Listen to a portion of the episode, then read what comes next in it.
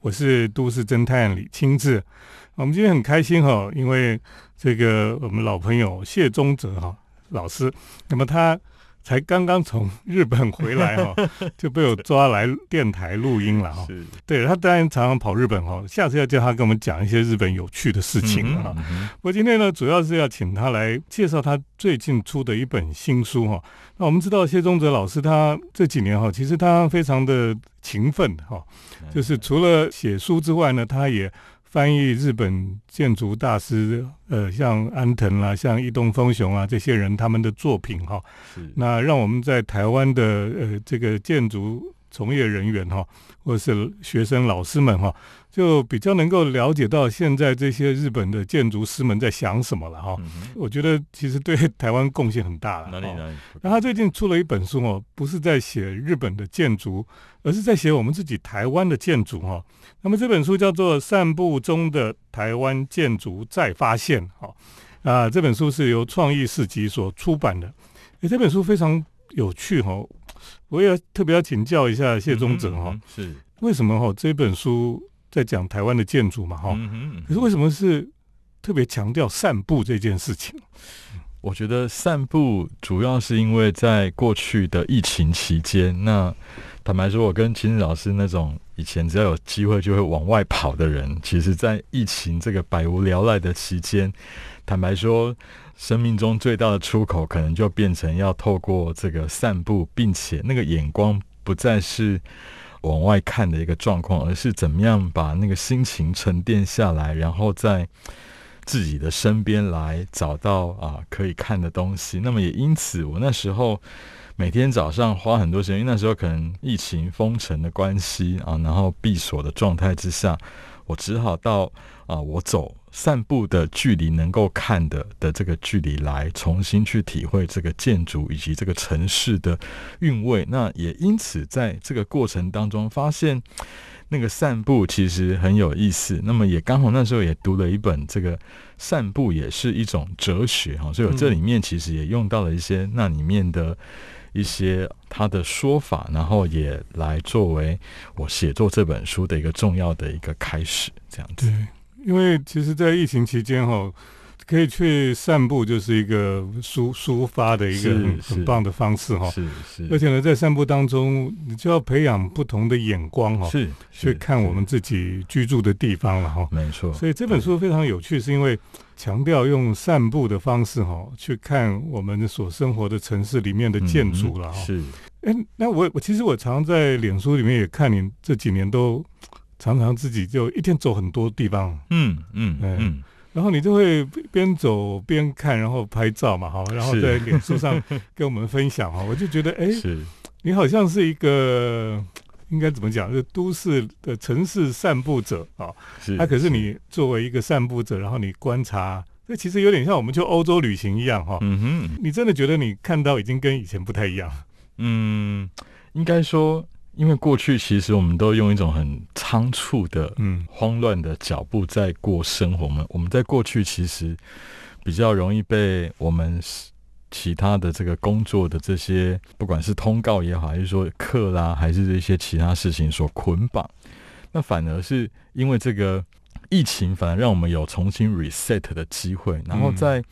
这个走路的过程，它其实是一种行板的节奏。那反而。放慢就跟我们如果说这个深呼吸，或者是我们慢慢呼吸，我们可能会感受到另外一种生命的体味是类似的。那么也因此重新用这样子的一个啊节奏来看的时候，可以看出过去在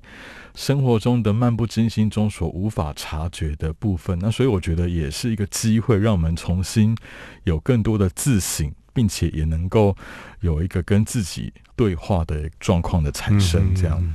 其实包括像安藤忠雄也很喜欢走路哈，对他以前还写了一本叫做。边走边想，对，真的，对，就是说，当我们一面走路的时候，我们就可以脑袋会思想，然后会跟自己对话，哈，是，然后你就会用不同的眼光去看周围的世界，哈，没错。其实我觉得你居住的台南，哈，是，好像是一个蛮适合散步的地方。的确是啊，因为台南的这个我们讲台南古城的这个部分呢，就是有非常多古老的这些巷弄，或者是说它的这个整个城市发展的历程，都是一个比较有机，而且是人的尺度所长出来的这样子的一种接阔的状态。那坦白说，那是一个所谓的交通载具还没。发展出来之前就已经成立的一个人所生活的一种环境，那么也因此你必须真的放弃这些汽车啦、机车啦，甚至是脚踏车都放弃，都是用走路的，你才能够感受到啊，原来当时的人是在这样子的一个状况之下，怎么样产生交流？比如说，我觉得台湾是最精彩，就是在那些巷道之后，然后有一些转弯角。这个弯角之处会有一些有趣的老房子，并且又走了走，不知不觉又走到一个可能是一个庙城广场，然后再继续走，就会发现，哎，可能那边有市场，对，等等等等。那所以是那种很丰富的，而且非常有深度跟层次的这种生活的况味，在这当中可以去感受到。对，以前我在台南走一走哈，就觉得哎，有点像威尼斯哈。非常像，对，威尼斯就很多的弯弯曲曲的小巷呢，然后你以为迷路了，哎，突然就走到一个广场，是是，对，跟台南很接近了，所以听众朋友下次也可以去台南走走看哈，我觉得是一个很很有趣的一个对可以散步的城市哈。等一下继续请钟泽老师来跟我们分享。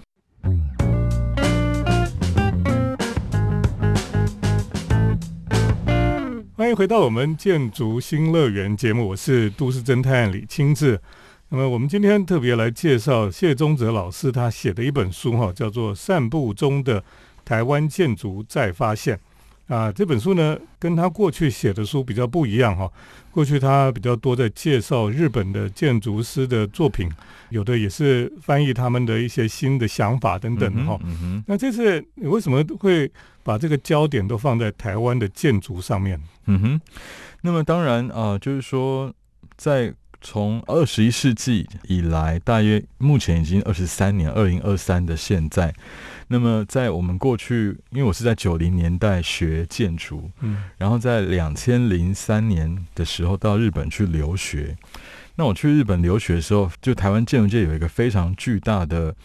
一个新的这个活动，除了本土的这个新校园建筑运动之外，那么就是台湾有非常多的公共建筑的国际竞图案。嗯嗯嗯。那么坦白说，也就是大约从两千零三、二零一零一直到现在，大概十来年间的时间，这些公共建筑案也慢慢的真的被执行实现出来的同时，那么也也有新一代的年轻的台湾建筑师，也因为。透过这些跟国外建筑师的合作之下，慢慢的也能够发展出或者说走出自己的路。也因此，我们从这个角度来看，我认为是台湾建筑正在逐渐的转换，并且开始长出属于自己模样的一个重要的关键期。嗯，那刚好搭配这个所谓的疫情期间没有办法到国外去看，那不如我们就回来盘点。那么，到底这些年来，台湾到底有什么样一些？建筑上面的进展，没想到果然在这样子的一个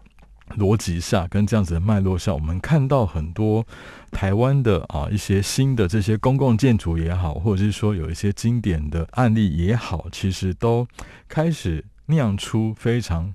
属于他自己的滋味。那尤其是因为我是从散步的角度，也就是说我的脚步能够气急的地方，所以我在这里面所选择的案例，其实。会以这个云嘉南或者说屏东这边的案例是相对比较多的，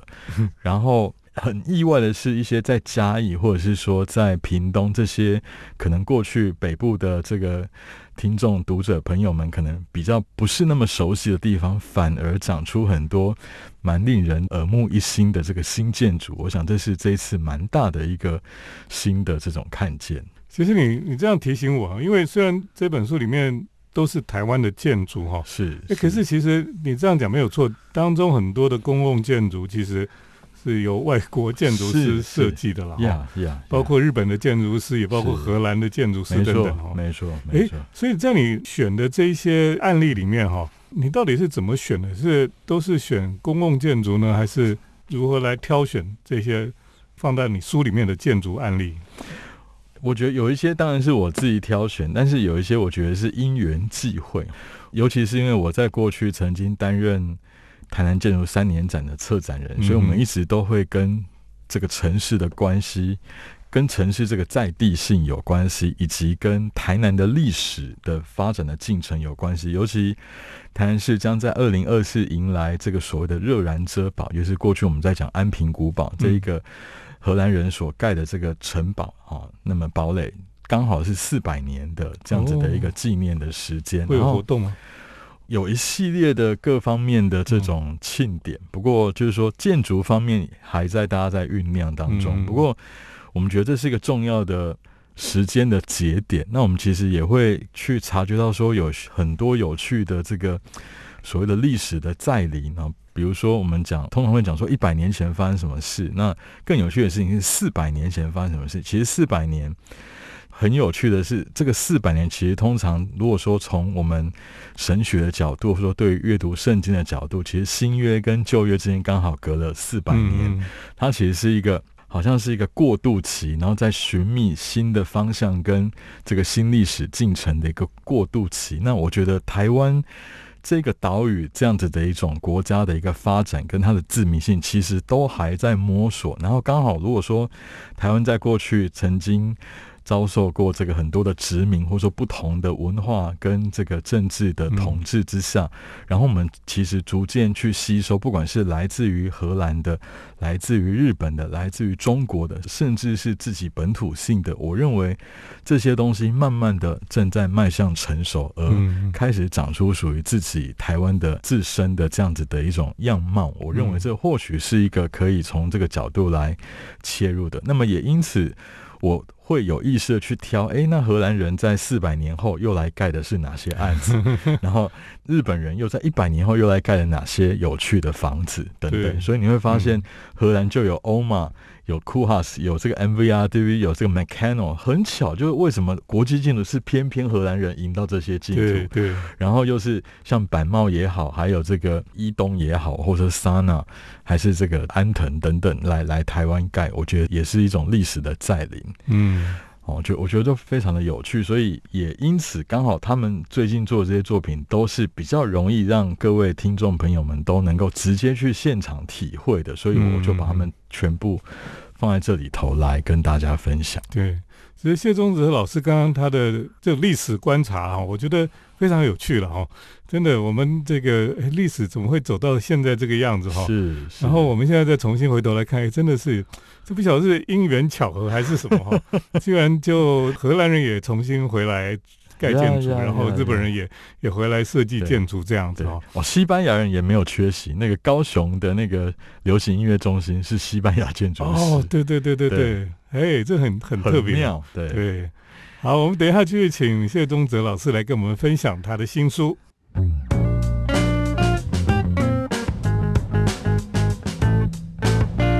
欢迎回到我们建筑新乐园节目，我是都市侦探李清志。我们今天特别来介绍谢宗泽老师他所出版的一本新书哈，叫《散步中的台湾建筑再发现》。那么这本书非常棒，就是说哈，他讲的都是我们自己台湾、我们国内的一些城市里面的建筑哈，精彩的建筑了。所以你带着这本书哈，你到每一个城市去哈，你都可以。哎，去看看这些建筑，而且呢，我觉得你这本书里面最贴心的哈，就是你在这个每一个建筑的案例后面哈，还会介绍说，哎，这附近有什么好吃的哈？对，你怎么会突然变成这个孤独的美食家？这个其实跟也是刚好在疫情期间，然后日本有一部非常知名的。类似像这种旅行记啊，然后就是在民建筑吃午餐，然后他是一个爱看建筑的大叔，跟一个想要开咖啡店的少女，然后就有一次，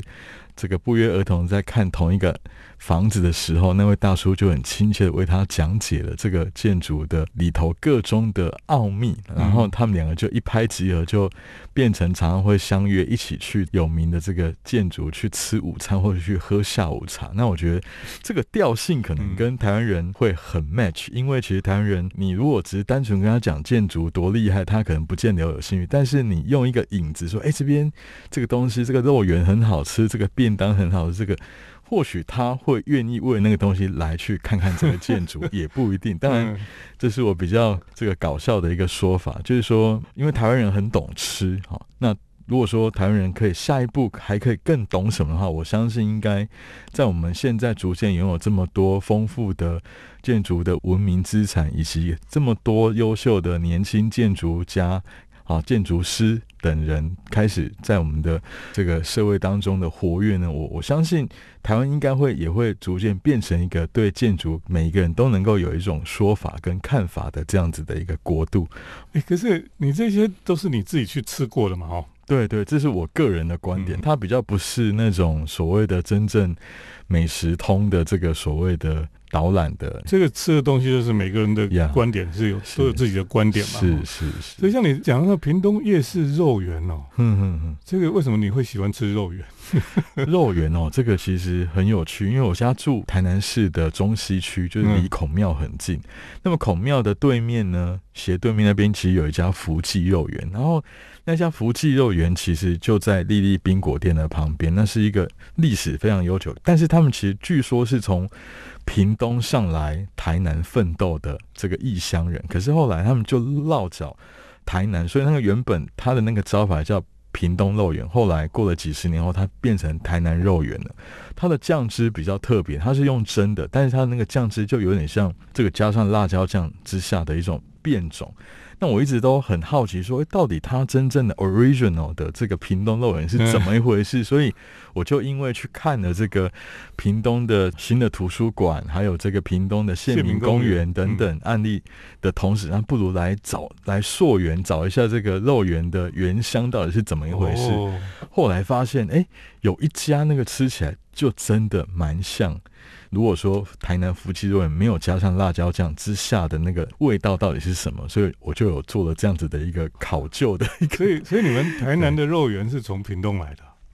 应该说台南的福记肉圆哦，对。但是其他台南的比较大宗的是虾仁肉圆，这个这个就是属于台南自己在地。然后是台中彰化的又不太一样。他们都用炸的，这可能要找那个吴一燕大叔，他他他是肉圆的专家，他他应该可以讲出比我更厉害。肉圆大叔，对对对，嗯，对。所以我觉得，我跟你讲，你这个很好，很好笑。可是那你说你是看那个日本的那个节目，是这个大叔带着一个少女去看建筑哈？是。那你怎么没有带一个少女去呢？因为我已经结婚了，来不及了。对，我。可是我我发现你那书里面还有带。别的大叔去看建筑，因为 因为这个刚好遇到都市侦探南巡台南，所以就刚好也会出现在这里头。因为我有一次去台南找这个 谢宗泽，然后他就带我去喝咖啡，就居然出现在这个书里面，因为那个照片太好看了，所以就就不自觉的就放进去了。所以听众朋友，你知道这本书非常有趣哦，它就是不是只有很无聊就介绍一些建筑那个硬邦邦的东。西 哈，它其实每一个案例后面都会给你介绍一个好吃好喝的咖啡馆啊，或是好吃的小吃哈。我觉得看这个书哈，就整个有那种调剂的效果哈，就是说你看了一个硬邦邦的建筑，哎，突然后面又有一个好吃的东西介绍给你哈。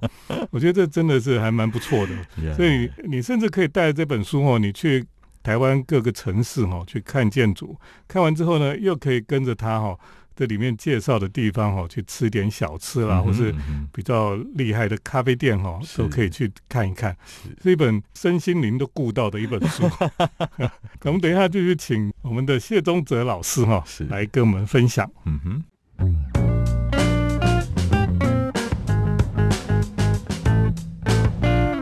我是都市侦探李清志啊，我们今天很开心哦，因为我们把这个谢宗泽老师哈从日本抓回来哈，他一下飞机就来我们的录音室哈，来跟我们分享他的新书《散步中的台湾建筑再发现》。那这本书呢，就把台湾三十几座经典的当代前卫建筑哈，都收录在里面。那我刚才也跟大家介绍说，那每一篇哈每个地方的案例之后呢。居然都有一些好吃的东西，或是好喝的咖啡店哈，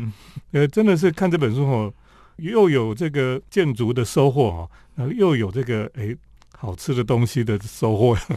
这个是可以一举多得了哈。我觉得这个真的很不错的一本书。那可是如果听众朋友哈，他有一点想说，我我真的想要照这本书里面讲的哈，那我可以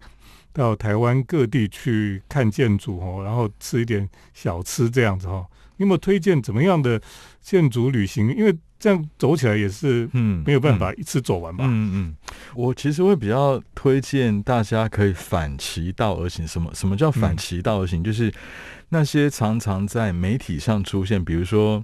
这个台北啦，或者说新竹啦这种北部的比较 major 那个大众媒体会会照顾到的地方，反而可以作为次要。第二波才去看，但是第一波我会比较建议大家可以去那些相对比较台的、比较在地的，比如说可以去云林，可以去嘉义，那去屏东，嗯，那这个地方可能哦，我相信有很多台北的朋友们，甚至会觉得出了台北的这个城市的境界之后，就是一片荒野跟蛮荒，但是意外的其实不是啊，其实台湾最近真的蛮厉害，那尤其是嘉义。屏东哦，还有云林，其实最近的这个公共建筑蛮厉害。尤其实我跟你讲，我们台北的公共建筑现在是最落后。这个我不敢说，我台北人可以说。对，那比如说我的这本书的这个封面，你如果看到这样子的一个空间，你真的会为之惊艳哈，因为它其实是这个由马佑，就是张马龙建筑师跟陈玉林建筑师这这一对这个师徒所组成的这个新锐建筑团队，他们其实，在在南部有非常多厉害的案子啊，包含这个台南市美术馆，他们是做 local 啊，那那那个台南市图书馆，还有这个屏东的这个新的图书馆。那么其中有一个在北港哈，北港这个我们大家都知道，如果说你去北港，应该很多都是要去拜这个朝天宫之类的啊，但是意外的，他们竟然在这个很在地的聚落。但是却盖出一个非常帅的白派的建筑，你你甚至从这个封面看，你还会误以为它是一种像这个 Miss Vandero 的这个所谓的呃 Barcelona Pavilion 致敬的一种变形的一种空间，等于说竟然可以在一个如此在地草根，然后非常 local 的这个城市。竟然出现一个很强烈的这种白派的现代主义建筑的，好像是跟它对峙，有点刻意，但是却又长出非常有趣的这种模样哦。我倒会非常建议大家去看。那另外一个则是。嘉义哦，嘉义其实这个亲自老师最近也觉得嘉义非常好玩。那其中一个最具代表性的是这个嘉义市美术馆，它是用这个日本建筑师梅泽舍次郎的这个公卖局的建筑，再加上一些仓库，再透过一一些整件，并且引用了这个新的木构造的技术，创造出一个非常有层次的一个立体剖面的空间之外，在外面的跟城市 merge 在一起的一个空间。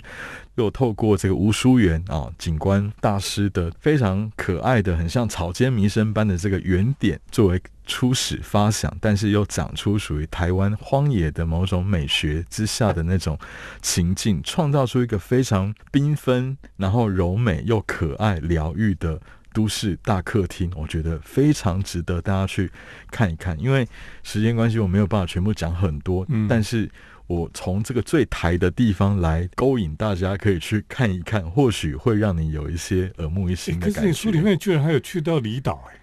哦，离岛那个就比较不是公共建筑，它其实是一个私人的的这个项目。是因为我是澎湖女婿，然后刚好有一个日本建筑师，趁着我当年二零一一年去日本演讲的时候，他们就去现场读。他说他接到一个台湾的这个民宿的这个建筑案。但是需要一个 local architect，他找不到，他就跑来找我，然后就促成了这一项美好的合作的机会。然后我们做出了一个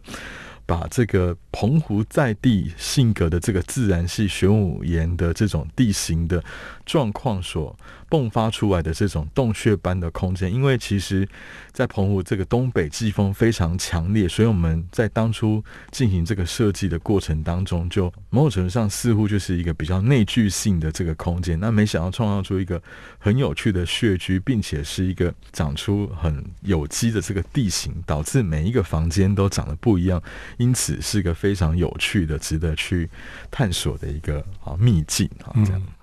这本书哈真的是介绍了很多地方很棒的建筑哈，那很多人其实如果不是疫情的话哦，这几年才有机会在台湾走一走哈，嗯，不然都会嗯忽略到这几年其实台湾有很多的不同的改变哈，新的建设等等哈。是是所以非常推荐听众朋友这一本《散步中的台湾建筑再发现》哈。那么就是谢宗泽老师一本非常新的著作，啊、这个很好看，就欢迎大家去找来读一读这样子。那么也顺便哈、去对台湾有重新的发现。是今天很谢谢 谢宗泽老师来到我们节目当中，谢谢谢谢新志老师，谢谢各位听众朋友，也谢谢听众朋友的收听。我们接下来呢是都市侦探的咖啡馆漫步单元。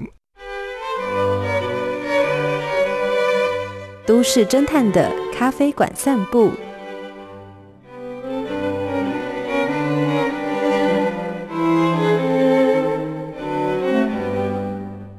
欢迎来到都市侦探的咖啡馆漫步单元，我是都市侦探李清志。那么今天要跟大家来介绍哈，那么在东区巷弄内的一个好的咖啡店哈。当然，东区的咖啡店也不少，有一些就比较正式一点吧，哈，或是说有一些你就是要特别去喝杯咖啡这样子。那如果有时候我只是想要简单的喝杯咖啡哈，就是说我可能时间不是很多，那我就只是去简单的喝一杯咖啡，然后我就要走的哈。那么在这里跟大家来推荐哈，在东区巷弄里面的有一家叫瑞咖啡哈，瑞就是 R A Y 了哈，瑞咖啡哈。那么这家店哈，其实也经营很久了哈，在这个东区哈忠孝东路四段的巷弄里面哈，走进去呢，就在一个转角处哈，其实就很容易看得到这家咖啡馆。那有时候我就是到电台的录音哈，之前呢就想喝杯咖啡，我就走到这个电台后面的巷弄里面哈，就去找咖啡店，常常就跑到这家咖啡店里面来，因为这家咖啡店呢，其实它除了咖啡之外哈，最有名的就是它其实是有这个热的松饼哈，松饼是现做的，非常有名的这个松饼，所以这家店呢，很多人就去吃松饼，然后喝杯咖啡这样子。而且呢，这家店有一个特色，就是它的内装哈，不像那种什么非常华丽啦，或是非常的细致的那种装潢哈。它的装潢哈，就是好像它是在里面烘豆哈，然后又在里面做工或是怎么样，可是又是很温馨的一个空间了哈。店其实是不大了哈，然后它的墙上就是我们平常看到的哈，这种铁皮浪板，铁皮浪板。其实我们最常看到就是违章建筑都会用这种铁皮浪板哈，可是这个铁皮浪板在做室内的时候呢，它感觉上有一种粗犷哈工业风了哈。可是这种工业风呢，就不是我们一般杂志上看到那种纽约啦，或是其他这个欧洲的大都市里面那种工业风哈。这个铁皮浪板的感觉哈，就很台湾的工业风哈，我就把它称作是一种台式的工业风。然后它的桌椅哈，基本上就是用木箱哈去定出来的，定出这个桌子啦、椅子啦哈这种东西，所以基本上整个来讲哦，就是非常台式的感觉了哈。那有工业风，可是它就是非常的台式这样子。然后你在那边喝咖啡呢，就是很 easy、很自在了哈。说实话，那个感觉哈，就是不是说舒服到你不想走这样，不会，它就是让你坐在里面呢，哎，其实也坐不久。所以呢，你喝喝咖啡，吃个松饼，你就会想要离开了哈。不过呢，它也有户外的桌椅哈，因为在这一区里面呢，因为它原本的这个户外的空间还不错，它有比较宽大的人行道的空间，所以呢，它平常开店之后呢，就会把这个比较简单的这个桌椅哈摆到外面这个地方来。所以其实天气很舒服的时候呢，温度比较没有那么高的时候呢，诶，坐在外面哈，喝杯咖啡，看看来来往往的人群哈，其实是非常舒服的。这也是你知道，在台湾哈，能够在户外喝咖啡的地方并不多了。那在东区更少，因为东区哈就寸土寸金，很多的店哈门口就是已经是马路了，你根本没有地方摆桌椅了哈。那人行道也通常很小，也不可能摆桌椅哈。这一区是因为它的开放空间比较大哦，所以他有时候就把桌椅摆到外面来。那以前我去这边喝咖啡的时候呢，我最喜欢还是坐外面，因为坐里面就觉得比较封闭哈，那种感觉比较局促哈。那坐在外面就很舒服啊，有时候凉风吹着哈，然后喝杯咖啡就可以坐的比较久一点啊。那我觉得这样子的咖啡店哈，其实在每一个商圈里面哈，其实都有需要了哈。特别是因为上班族都是忙忙碌碌哈，那真正有机会坐到咖啡店里面去哈，然后坐一段时间，其实那个时间并不多了哈。所以对上班族来讲哈，对忙碌的都市人来讲，这样子的一个咖啡店哈，的确是很受欢迎。那像他们有时候中午哈，根本也没有太多时间来喝咖啡哈。吃完饭之后，就是来外带一杯，那偶尔就是坐一下，稍微聊一下，然后就走了。所以像这样子的咖啡店在东区，我觉得是还蛮实用的，而且也很受欢迎了哈。今天呢，跟大家来介绍，就是在东区巷弄里面的瑞咖啡哈，瑞咖啡这样子的一个店。好，今天就跟大家介绍到这里，谢谢听众朋友的收听，我们下礼拜再见。城市的幸福角落，来杯手冲单品，享受迷人的香醇世界。